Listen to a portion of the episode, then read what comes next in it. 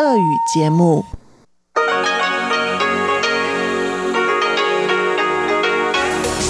эфире Международное радио Тайваня. В эфире русская служба Международного радио Тайваня. Здравствуйте, уважаемые друзья! Из нашей студии в Тайбе вас приветствует Мария Ли. Мы начинаем ежедневную программу передач из Китайской Республики. Напомню, что наши программы можно слушать на коротких волнах на частоте 9490 кГц с 11 до 12 UTC и на частоте 5900 кГц с 17 до 17.30 UTC. Также вы можете слушать все наши программы на сайте ru.rti.org.tw и в мобильном приложении RTI to go. Получасовую программу вторника 15 декабря откроет выпуск новостей и продолжит передачи «Панорама культурной жизни» с Анной Бабковой и «Учим китайский» с Лилией У. А часовую программу продолжит рубрики «Нота классики» с Юной Чень и повтор воскресного почтового ящика со Светланой Миренковой. Итак, новости вторника 15 декабря.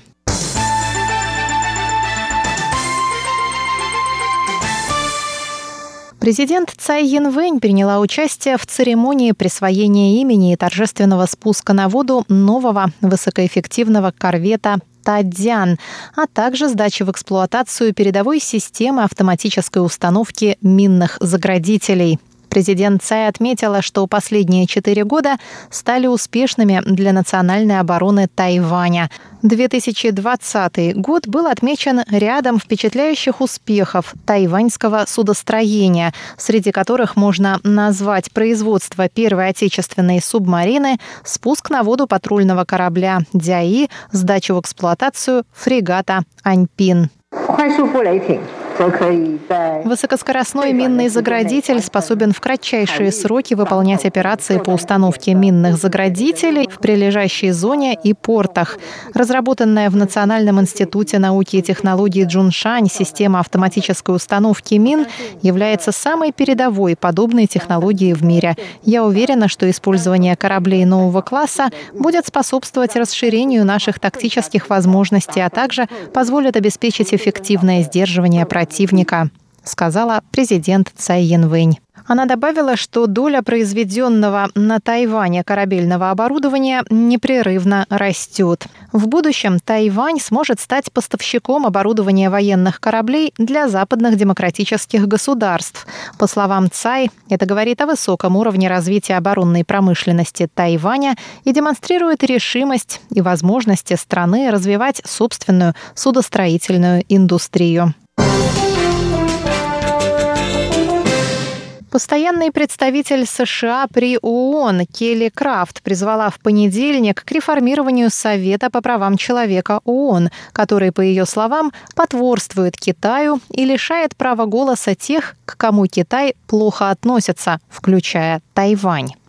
Выступая с речью в фонде «Наследие», постпред изложила причины, по которым США вышли из состава Совета по правам человека и предложила серию реформ, которые необходимо провести, прежде чем США вновь смогут присоединиться к СПЧ.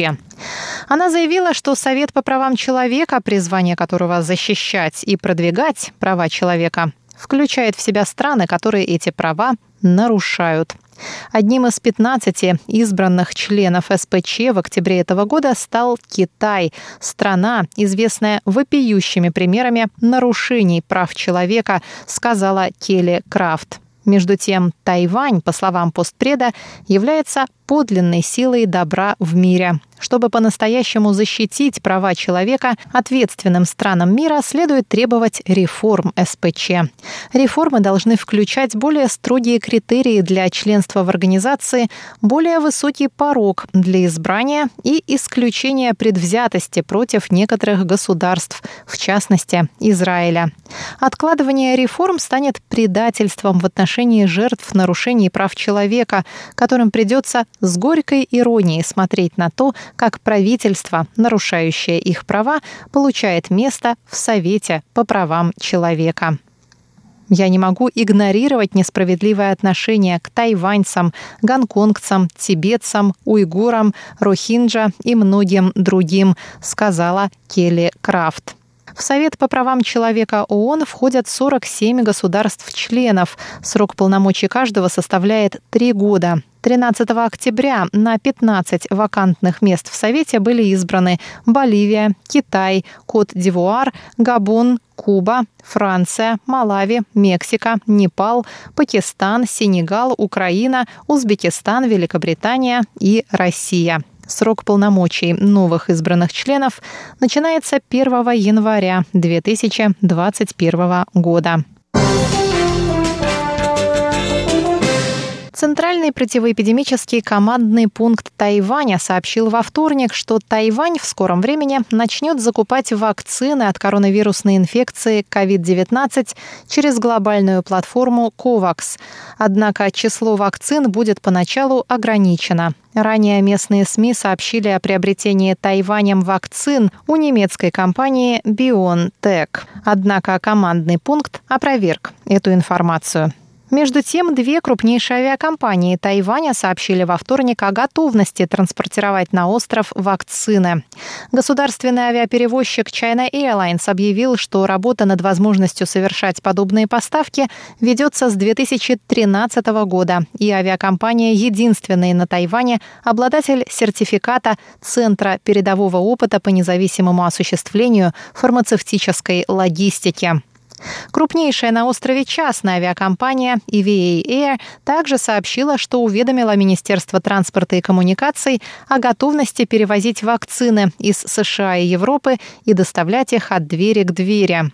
Пресс-секретарь командного пункта Джоан Женьсян сказал во вторник на пресс-конференции, что власти планируют закупить в общей сложности 30 миллионов вакцин, что позволит сделать двухэтапную прививку 65% населения острова. В первую очередь прививками обеспечат медицинских работников, военных, противоэпидемический персонал, людей старше 65 лет, а также людей в возрасте от 50 до 64 лет.